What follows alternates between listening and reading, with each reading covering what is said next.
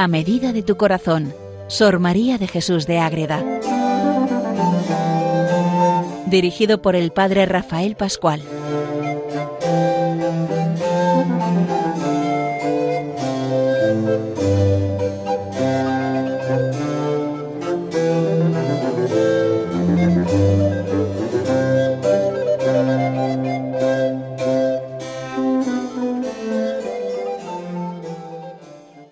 Oyentes de Radio María, un nuevo programa más dedicado a Sor María de Jesús de Ágreda, esa gran mística, esa monja concepcionista del siglo XVII en España, que tanto nos ha dejado en torno a nuestra Madre, la Virgen Inmaculada, que tanto nos ama y que tanto nos enseña a acercarnos también a Cristo. Ella, Sor María de Jesús, dedicada toda su vida a amar y a dejarse amar por ese Cristo verdadero que transforma su vida y que da todo por él. Y entonces hemos terminado ya de recorrer su biografía de una manera más o menos concreta, no podemos pararnos tanto tiempo, ahí tenemos toda esa base. Y podríamos decir que de verdad estamos entrando en la biografía y cómo conocer la biografía? Pues yendo a su autobiografía. Está publicada en la editorial San Román, La vida de Sor María de Jesús de Ágreda, autora de la mística Ciudad de Dios. Es una obra que ella empieza a escribir por mandato de sus confesores, pero que con el tiempo, al estar cerca de su muerte, pues no puede terminarla y se queda en muy poquito el prólogo y unas primeras partes del tratado segundo. Lo demás que sucede que un gran capellán de las monjas concepcionistas de Ágreda lo que hace es recopilar y dar fin a lo que la madre Ágreda dejó proyectado ya en el prólogo de esta obra sobre los tratados en los que iba a tratar su vida y con ese gran dominio que tiene el autor, don Eduardo Rollo, pues se empieza a sacar de las sabatinas, de las leyes de la esposa, de la mística ciudad de Dios, de las cartas del rey y de los testimonios que están en los procesos de beatificación, él va sacando todo un elenco y va dando cuerpo a la autobiografía. No es que la componga ella, sino que él hace un cosido perfecto y muy completo para llegar desde los primeros días de Sor María cuando nace en Ágreda hasta que entrega su alma a Dios en ese mayo de 1665. Esos años de vida quedan muy bien recogidos en esta autobiografía que he tenido la dicha de poder reeditar, porque estaba publicada hace más de 100 años, en 1914 el padre Eduardo Rollo la publica y claro, había que reactualizarla, meter nuestras nuevas y darnos cuenta que él publica esta autobiografía citando los manuscritos y hoy día pues tenemos muchas obras ya publicadas entonces citamos directamente por el libro para que cualquiera de los oyentes que esté interesado en poder leer la biografía de arriba abajo de Sor María pues pueda hacerlo con mucha más facilidad porque está todo publicado y luego tiene las referencias a cada una de las obras a las que puede acudir si está interesado en conocer un poco más a fondo esas partes que solamente se corta un trozo pero es mucho más lo que tiene ella escrito de su vida pues entramos en esta biografía de Sor María de Jesús de Ágreda, hablándoles desde Calahorra el padre Rafael Pascual Carmelita Descalzo, y vemos cómo Sor María, esta gran monja, pues ella empieza a hacer esa obra, y en el prólogo habla es como un discurso precioso sobre la verdad, sobre la vida, sobre el encuentro con el Señor, que vale para un retiro espiritual. Si de verdad leemos ese prólogo, preámbulo que llama ella, pues de verdad nos encontramos con Dios, nos encontramos con la verdadera Sor María, donde ella refleja mucho de lo que vive por dentro. Me he servido de ello para varios programas como texto final de meditación, de encuentro con ella, y es que ella empieza a vivir en el Señor y empieza a contar todas esas experiencias místicas que tiene, esa vida de virtud, de una manera muy general pero muy concreta en ese prólogo donde da vida rienda suelta a esa realidad que ella está viviendo como monja concepcionista al final de sus días y repasa todo lo que ella ha vivido. Pero bueno, este libro, aparte del preámbulo, tiene pues diez tratados, una manera de decir como diez grandes capítulos dentro de los cuales tenemos varios capítulos. Y en esos capítulos ella va narrando a partir de esos textos que Eduardo Rollo recopila y entonces vamos conociendo esa biografía completa de Sor María de Jesús de Ágreda. En el tratado primero, ¿qué, ¿de qué nos habla ella? Pues del relato breve de su vida, de la de su padres de Francisco Coronel y de Catalina de Arana, de cómo se preparan y descubren esa vocación a la vida consagrada como concepcionista franciscana su madre y como franciscano su padre. Luego de ahí pasamos ya a un segundo tratado donde empieza ya a contar su vida. Desde niña, cómo entra en la vida religiosa y lo que le va enseñando el Señor, y también todas las experiencias místicas que tiene desde niña antes de entrar. Y cómo le favorecen en ese año del noviciado, cuánto amor derrocha el Señor en ese momento inicial de la Madre Ágreda. Y cómo comienzan esas experiencias místicas tan grandes que a ella pues le, le complican la vida, como ya hemos visto en otros programas, con esas bilocaciones y con esas realidades tan extraordinarias que Dios concede a almas escogidas para que de verdad se manifieste la vida, la presencia de aquel que nos da todo, que es nuestro Señor Jesucristo. Pasando al tercer tratado, ahí entra ya un poquito más en detalle. ¿Cómo prepara el Señor esa realidad? Entonces, no solamente va, se van parando esas grandes experiencias místicas y el Señor le dice, mira, yo te he dado todo esto, pero ahora tienes que hacer una obra nueva. Hay que empezar a preparar un convento nuevo. Aquí ya la cosa estaba, era una casa, pues no estaba totalmente como convento, y entonces ella se da cuenta que hay que fundar un convento de planta nueva. Y eso es una tarea ardua que ahí va relatando cómo se llega a hacer y cómo al final se hace. Y también al final, pues, cómo el Señor y la Virgen le piden que haga esa gran obra, la gran obra espiritual de escribir la mística ciudad de Dios, donde está reflejada la vida de la Virgen María y la vida de nuestro Señor. Y es muy bonito recorrer la vida de Jesucristo, nuestro Señor, a través de los ojos de María. A mí me gusta mucho explicar la mística ciudad de Dios desde esta frase, es decir, ¿qué es la mística ciudad de Dios? Pues es la vida de la Virgen en unión con Cristo, pero sobre todo es meternos en la vida de Cristo con los ojos de la Virgen. Y antes, en la primera parte, pues toda esa predestinación, en el sentido de la Inmaculada que hemos vivido estos días y todo, para vivir esa presencia fuerte de Dios y luego como la Virgen que era como madre de la Iglesia en ese momento inicial del nacimiento de la Iglesia. Todo eso en el, tercer tratado. Y luego en el tratado cuarto ya empieza cuando de verdad empieza a escribir la mística y cambia un poco su vida. Empieza a comunicarse también con Felipe IV, esa visita que hace camino de Cataluña y Aragón, pues ese encuentro que empieza ahí, ese epistolario del que hemos dedicado también algún programa a hablar sobre él. Y cómo también por obediencia tiene que quemar la mística, porque el confesor se lo pide cuando cambia el confesor y ahí la quema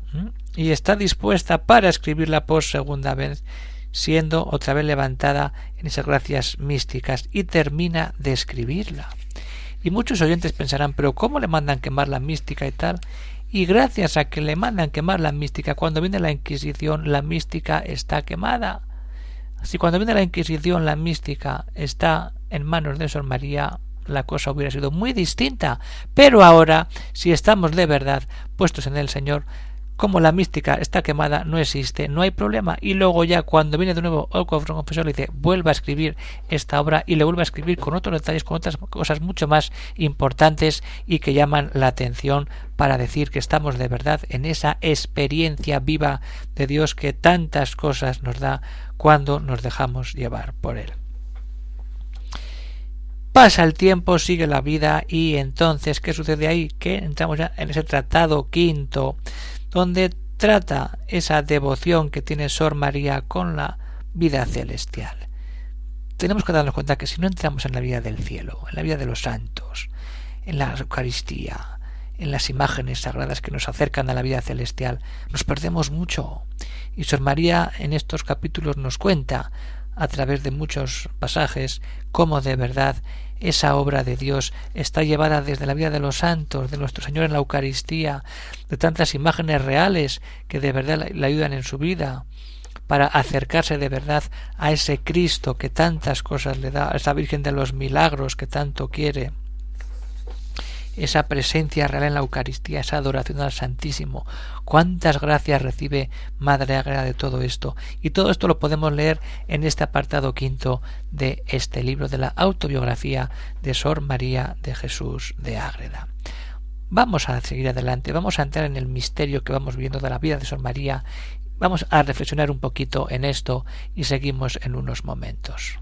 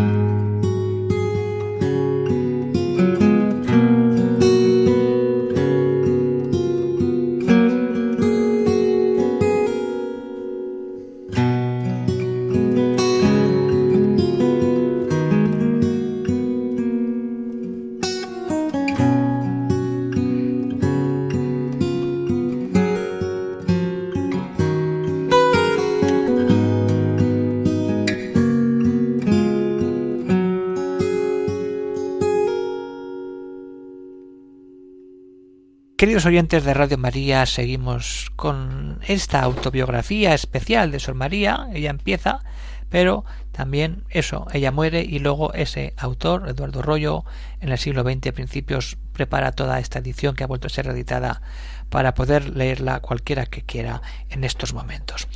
Esa parte es esta. ¿De qué nos habla Sor María ahí?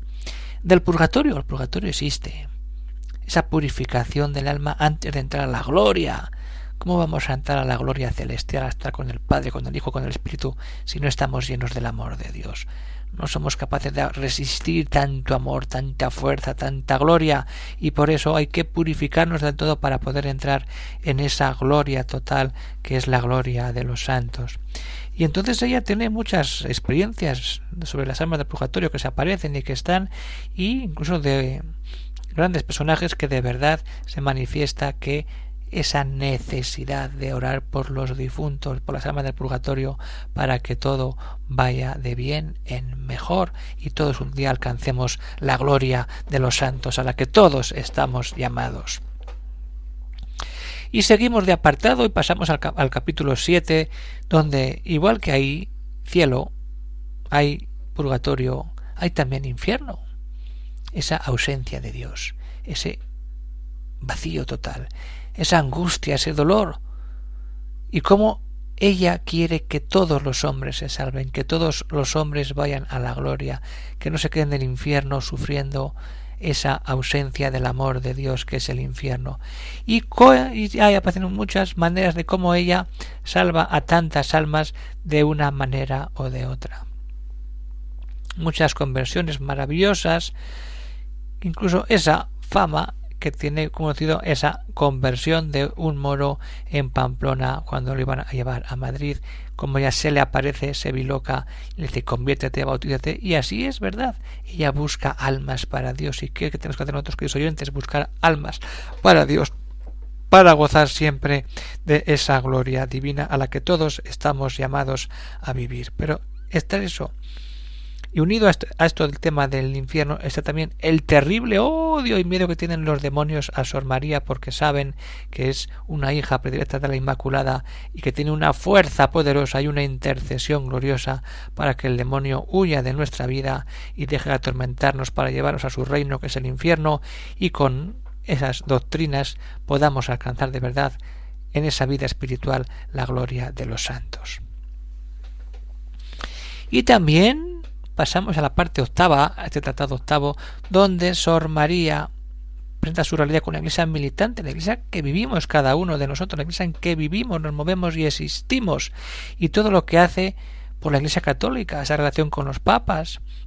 esa relación con España, cómo se mueve ella en la España de ese siglo XVII y cómo vive ella y sufre a la vez esa realidad tan compleja de esa época española. Y también ahí, claramente, la Iglesia militante está también la Santa Inquisición, que ya vimos y dedicamos bastantes capítulos 3 a ese encuentro que tiene con la Inquisición, que vienen a hacerle un interrogatorio bastante denso y completo y del que sale victoriosa y triunfante sobre esas preguntas, demostrando así ella misma con esas respuestas y que lo, que ven los calificadores, los examinadores, que esa alma es alma de Dios y que no hay ningún engaño en lo que les está diciendo.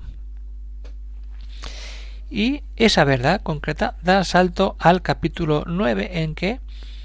se ven las virtudes de fe, de esperanza, de amor, de, de, vida concreta, cómo Sor María tiene una vida virtuosa y cómo eso se queda reflejado en los procesos de canonización. Cuando se hace un proceso de beatificación, lo que se hace es recopilar documentación, información en torno a esa persona y ver si ha vivido de verdad las virtudes de modo heroico, tanto la fe, la esperanza, la caridad como la fortaleza, templanza, esperanza y justicia. Y si ahí de verdad eso está ahí, pues eso hay testimonios muy bonitos, muy preciosos, demostrando cómo ella vivía esa vida de virtud a la vez que se manifiestan también esos dones sobrenaturales a los que Sor María nos invita a abrir la puerta. Si Dios entra en tu corazón, déjale que haga todo lo que quiera. Ámale y déjate amar por Dios. Eso no me caso nunca de decirle a la gente que habla conmigo. Ama de verdad y déjate amar por Dios y que Dios haga la obra que tiene preparada para ti, que es lo mejor, lo que mejor puedes hacer, dejarte amar por Dios y llenarte de amor para repartirlo a todos. Y si vienen gracias como si no vienen, tú ama y vive en Dios. Y el último capítulo, que es el capítulo décimo, pues es los últimos días de Sor María, esa despedida de este mundo, cuando empieza a tener ya esa enfermedad, ese, esa fiebre fuerte, esos dolores de pecho que le supuran y que están ahí todo, y que ahí al final pues ella muere en ese mayo de 1665 y como la providencia pues trae al padre general por allí que va de capítulo y se detiene en Ágreda dando un rodeo muy grande para conocerla y ahí se encuentra con ella y ve que son sus últimos momentos entonces ¿qué hace ahí? pues hace que el capítulo se atrase para poder ya asistir a los últimos momentos de la madre y celebrar sus funerales. Y como empiezan luego todas esas visitas al sepulcro, todos quieren despedirse de la madre, todos quieren estar con la madre una vez que ha muerto, qué fiestas se preparan de procesiones, todos quieren estar allí antes de que muera, todos piden por ella, todo eso que hemos visto en otro capítulo anterior, o sea, en otro programa. Y su cuerpo está allí, incorrupto, y exhala un suave olor hasta que al final pues es enterrada y ahí está, donde hoy día estaba enterrada adentro, pero hoy día la tenemos expuesta en una capilla del convento a los pies de San Francisco y es la hija como dice en, la, en el jardín espiritual, es una hija predilecta de San Francisco. No olvidemos nunca que las contenditas franciscanas están totalmente unidas a la orden de San Francisco, contenditas franciscanas para vivir esa unión, la espiritualidad de San Francisco, de la hermandad, de la fraternidad, es decir, la naturaleza, la vida, el amor, la vida común, sin complicar nada, el Evangelio sin glosas, la vida pura, la vida de amor de Dios que ellas han vivido y viven a través de esta gracia de Son María y de estas grandes místicas marianas que son las concepcionistas franciscanas. Y luego recoge ahí varios capítulos de milagros que obra Madre Ágreda al poco de morir y después de morir y sigue obrando hasta incluso hasta el siglo XIX hay milagros que siguen pidiendo gente e incluso monjas de su misma condición de concepcionistas franciscanas. Pues bueno, queridos oyentes, os animo a que revisemos la vida de Sor María. Y qué mejor regalo hará que se acercan los reyes que pedirle a los reyes este libro, la vida de Sor María de Jesús de Ágreda, la autora de la mística Ciudad de Dios, cuyo autor es el padre Eduardo Rollo, y el que ha tenido la suerte de hacer esa edición, de meterse en el texto, de añadir cosas, notas, aclaraciones, para que este texto esté más adaptado a la gente y pueda leerse de una manera más cómoda, más sencilla, más ágil, pues es el que les habla el padre Rafael Pascual Elías Carmelita Descalzo, que habla desde Calahorra. Y de verdad tenemos que vivir esa experiencia de Dios decía eso que estamos pidiendo la carta a los Reyes Magos, pidiendo esa obra de Sor María de Jesús de Ágreda, pero también es bueno que pensemos toda la labor que hace Radio María, cómo de verdad podemos escuchar programas como tantos de vida de santos, de la, la Santa Misa todos los días, el Rosario, mm, diálogos, entrevistas, y todo eso gracias a que hay muchos voluntarios que ponen de sus horas y sus trabajos al servicio de Radio María pero también mantener toda esta programación, toda esta emisora, pues cuesta su dinero y es muy bueno pues que con generosidad cada uno pues pueda ayudar con lo que pueda a esta difusión de Radio María con una ayuda económica para que todos podamos escuchar a Madre Agreda, a los santos, a la Eucaristía, todo gracias a la labor que hace Radio María entre nosotros. Y para ello, lo mejor de todo, pues es que sigamos profundizando y nos metamos de lleno ya en este misterio tan cercano que estamos ya de la Navidad para que vivamos el encuentro con nuestro Señor Jesucristo. Y siempre es bueno también decir pues que pueden salir alguna duda, algún comentario, alguna aclaración, que algunas ya me van llegando y entonces pueden escribir a este siguiente correo agreda arroba y ahí todo puede ser aclarado, solucionado, incluso si alguna pregunta es interesante y no viene al cuento en un programa, pero podemos meterla, aclararla, para que todos puedan también partícipes de esta realidad que nos ayuda Radio María, que todo se puede ayudar si metemos en esa página radiomaria.es donde podemos escuchar y tener información para poder hacer esos donativos que también recibidos son para poder mantener la radio y difundir esta gran obra de la Virgen Inmaculada, de la obra de Dios, ese amor a Jesucristo que tanto quiso Sor María de Jesús de Ágreda y que tanto bien va a hacer a todos cuando de verdad nos ponemos en sus manos, como hacía Madre Ágreda, todo en manos del Señor, que Él haga su obra y nosotros vivimos felices, contentos, dichosos, siempre puestos con la mano de la Madre Inmaculada y de nuestro Señor Jesucristo. Que Dios bendiga a todos los oyentes, un saludo a todos y hasta otro día. Muchas gracias.